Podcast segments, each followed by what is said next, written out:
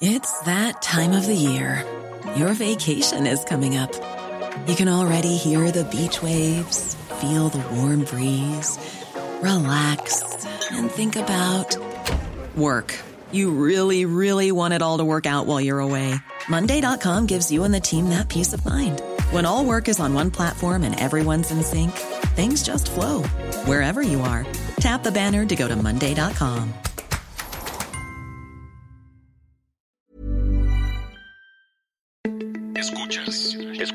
podcast de Dixo.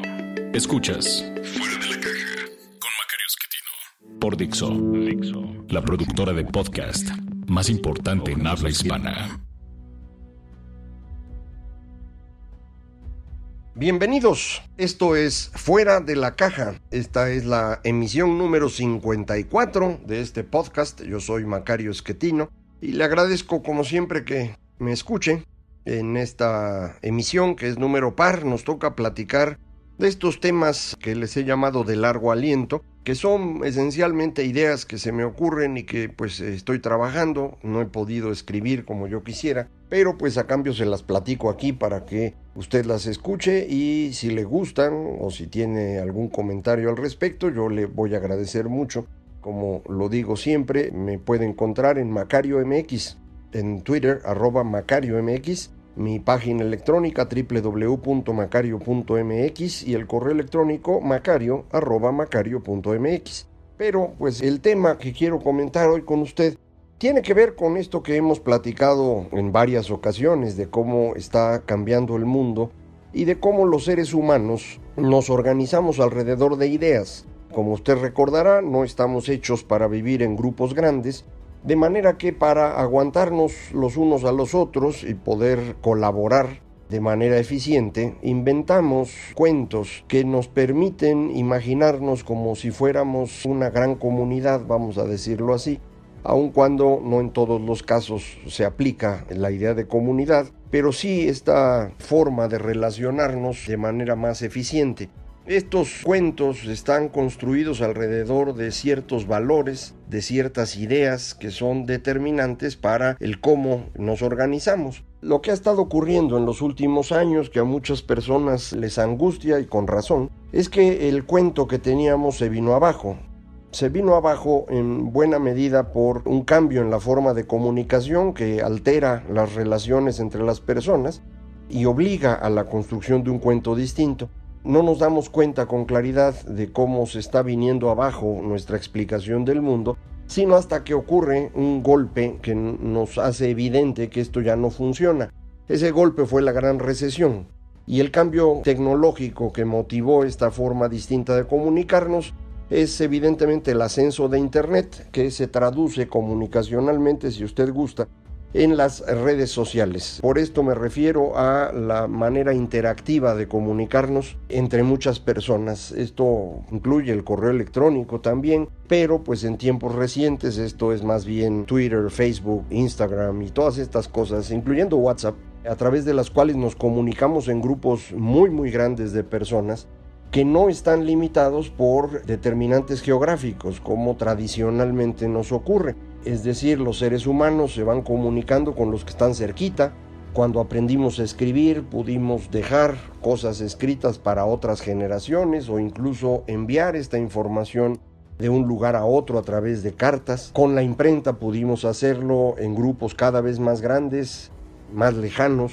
Con los medios masivos, esto incluyó ya una transmisión de imágenes y sonidos que permitió una explosión de sentimentalismo que nos ha dado como resultado el tipo de sociedad que somos hoy, pero las redes sociales o esta comunicación vía internet es algo todavía mucho más poderoso, no solo permite esta transmisión de video y audio y por lo tanto sigue siendo profundamente sentimental, sino también nos permite la interacción prácticamente en tiempo real y esto lo que hace es una inmensa comunidad que se está platicando continuamente y esto pues no lo habíamos tenido nunca los seres humanos. Adaptarnos a eso cuesta trabajo y la idea con la que habíamos estado viviendo en los años previos se nos vino abajo precisamente por ello. Esta idea, eh, este discurso que se vino abajo, consistía, en mi opinión, esencialmente en dos cosas. Una, la idea de que todos los seres humanos somos iguales, que es la idea básica de lo que se conoce como liberalismo. Al ser todos iguales, lo que necesitamos es dotar a todo mundo de las mismas oportunidades para el arranque y después permitirle a cada quien hacer con ellas lo que le parezca conveniente o lo que pueda, lo cual implica que no necesariamente habrá igualdad de resultados. Algunas personas tienen más éxito que otras y no hay forma de tener igualdad de resultados bajo esta lógica. El ser todos iguales y permitir a cada quien tomar sus decisiones implica que cada quien es responsable de lo que le ocurre. Y en esto la idea liberal incluye otro elemento que es la visión científica, es decir, una idea de que los seres humanos podemos conocer la realidad. Esto, aunque a usted le parezca extraño, no es algo que los seres humanos han admitido siempre.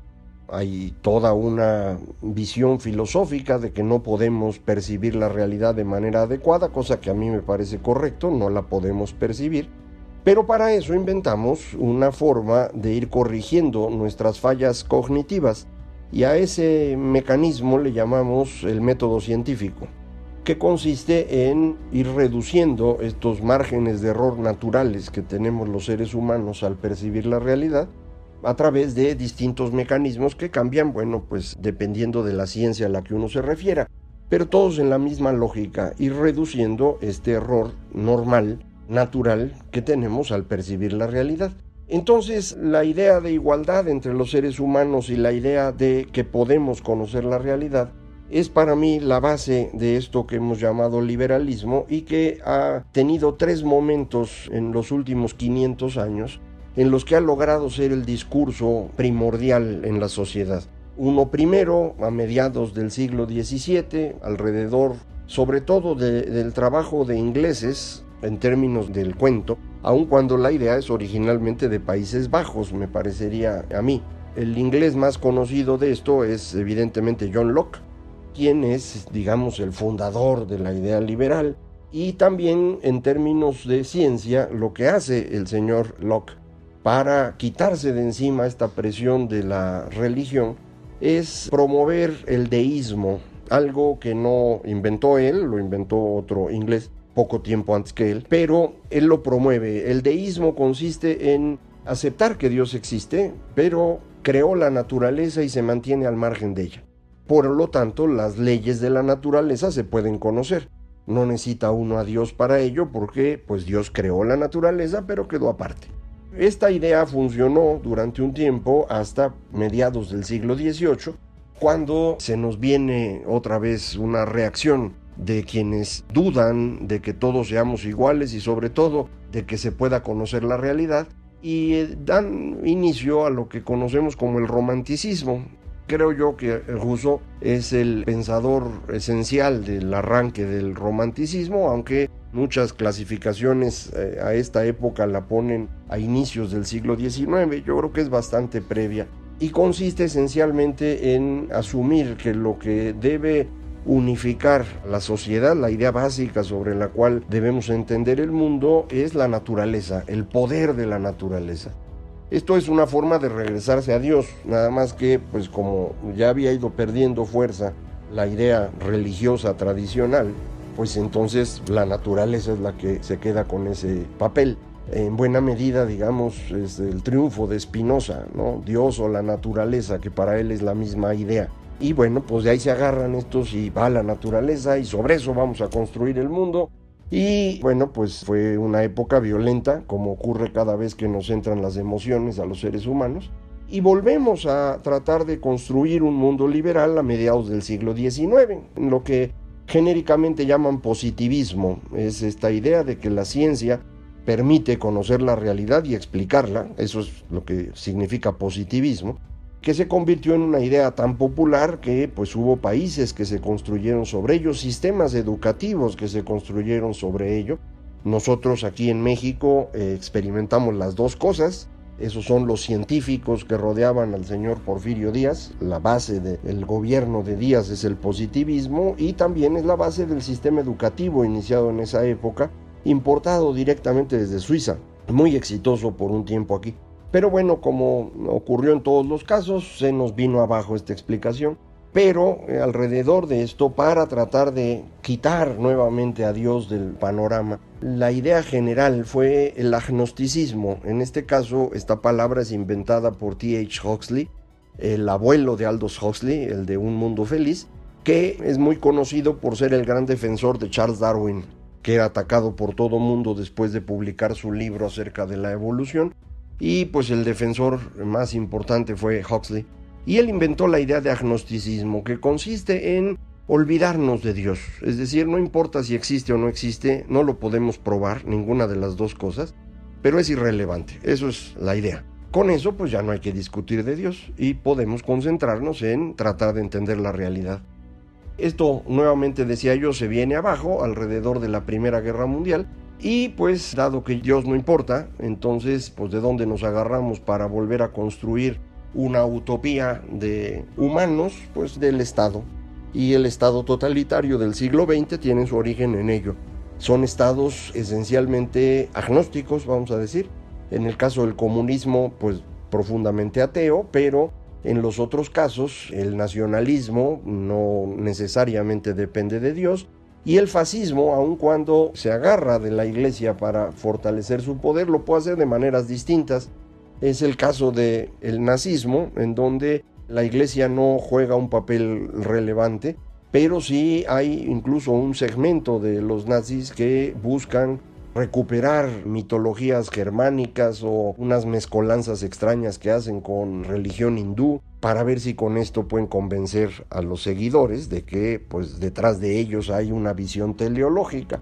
En cualquier caso, esto también termina y volvemos a construir una tercera versión del liberalismo, que es la que ahora llaman neoliberalismo, en la cual ya de plano Dios queda por completo fuera. Yo pienso que los escritos de Dawkins el gen egoísta y después ya su activismo ateo, creo que va a ser el signo de los tiempos cuando alguien escriba la historia de esta época en un futuro lejano, pero ya prácticamente queda por completo fuera.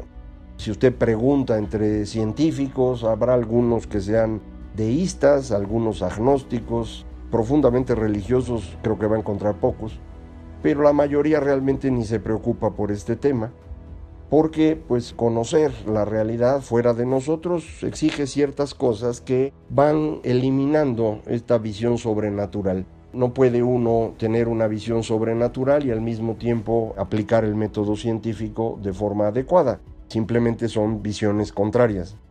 Este esfuerzo de ir considerando a todos iguales inició con el tiempo de Locke solo para unos cuantos. O sea, eran iguales, pero pues todos los hombres, las mujeres no, blancos, los de colores, ¿no? Que tenían propiedades y sabían leer y escribir. Para el siglo XIX, en la segunda versión, alrededor del positivismo, ya se amplía esto a hombres de distintas posibilidades económicas, incluso los que no saben leer y escribir empieza la disputa para darle espacio a las mujeres y a los hombres de distintos colores, que finalmente en el siglo XX se logra. Y ya en esta tercera versión, el neoliberalismo, creo que ya es claro que la idea es que todos los seres humanos somos iguales. Esto no significa que todo el mundo crea en ello, esto significa que el discurso básico lo acepta y es lo que se trata de impulsar desde quienes tienen el poder desde el gobierno, desde las universidades, desde los medios de comunicación, cada vez va creciendo la idea de que todos somos esencialmente iguales. Sin embargo, pues esto tarda mucho, no es un asunto simple. Y pues antes de que lográramos realmente incorporar a todos, se nos vino abajo. El discurso le decía, en el momento que ampliamos nuestra comunicación de forma tal que de golpe necesitamos meter a todos y cada uno de esos todos empieza a exigir que se le trate de manera distinta porque a él o a ella se le menospreció en un tiempo. Esta reacción de distintos grupos que fueron maltratados en otras épocas, que hoy exigen que se les pague por ese maltrato, complica mucho el resolver el problema. Uno no puede resolver el pasado por más esfuerzos que haga entonces nos complican también el futuro. Y en esa discusión estábamos cuando pues se nos viene abajo la bolsa de valores de Estados Unidos y con ella todo el sistema financiero mundial durante un tiempo y pues cualquier creencia en que habíamos estado mejorando empezó a palidecer frente a los discursos de que no, que en realidad lo que había estado pasando es que cada vez éramos más desiguales y que hay un grupo que abusa de todos, que son los hombres blancos viejos. En eso estamos. Lo que esto ha permitido es el ascenso de políticos sin escrúpulos que son capaces de admitir este tipo de discursos con tal de obtener el poder. Y pues no tienen ninguna preocupación en hacerse los voceros del pueblo bueno, el pueblo que corresponda, el que necesiten para gobernar. No tienen ningún escrúpulo en mentir permanentemente, estoy claramente hablando de Donald Trump, pero también de Andrés Manuel no tienen preocupación alguna por la verdad, no digamos solo en términos científicos, sino también en términos cotidianos. Y esto es lo que les da acceso al poder, del cual va a ser difícil quitarlos, ya verá usted con el tiempo. Esta destrucción del discurso que teníamos no debe impedirnos el darnos cuenta de cuánto avanzamos en los 40 años en los que el neoliberalismo se fue construyendo. Entiendo que no todo a ese periodo le llaman neoliberal, pero otra vez es un asunto de cómo se define. Y a mí me parece que a partir del 68 entramos claramente en un ascenso de este discurso nuevamente, que fue echando atrás en parte el estado de bienestar, los gobiernos muy grandotes que estaban ocupando, por ejemplo, en Europa, porcentajes muy grandes de las economías y ya las habían metido en problemas. Y esto fue lo que le abrió el espacio a alguien como Margaret Thatcher, por ejemplo, en Gran Bretaña, en Estados Unidos a Ronald Reagan, y con esto nos fuimos moviendo a gobiernos más liberales en el sentido que yo estoy utilizando, es decir, más preocupados por libertades de las personas que en principio son todas esencialmente iguales. Para quienes defendían un Estado grandote en donde el Estado decidía cómo se acomodaban las personas, pues estos personajes son nefastos y los califican como de extrema derecha. Pero ya desde ahí estos términos ya no tienen mucho sentido. Sin embargo, así es como se les conoce.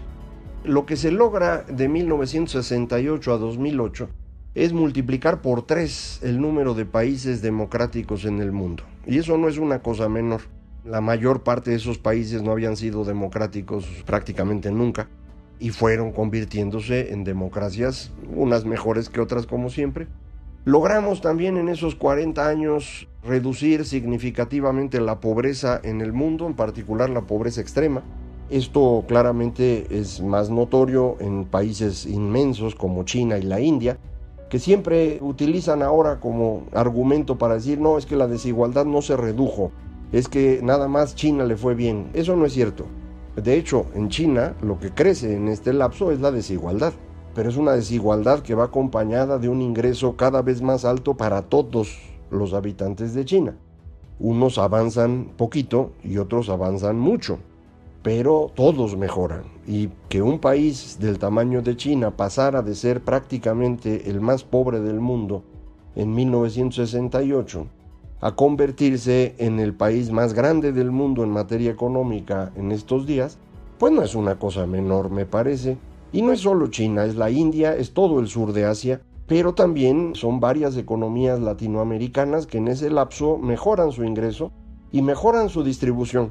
De hecho, si usted revisa los datos, verá que todos los países del mundo mejoran su distribución del ingreso al interior del país. Y también esto ocurre al comparar entre países, salvo en China y en los países que hablan inglés. Los países anglosajones amplían su desigualdad.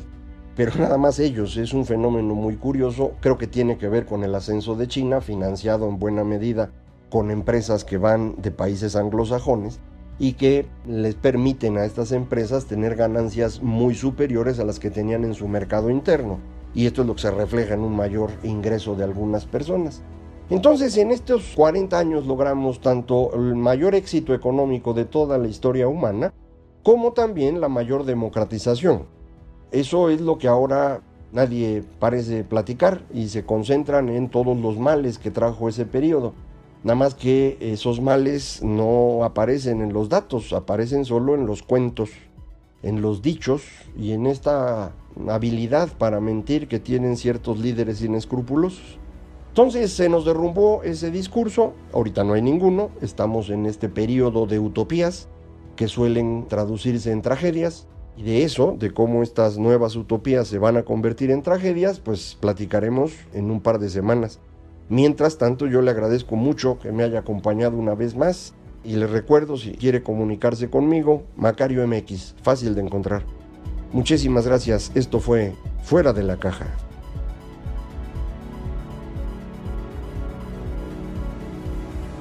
Dixo presentó Fuera de la Caja con Macario Esquetino.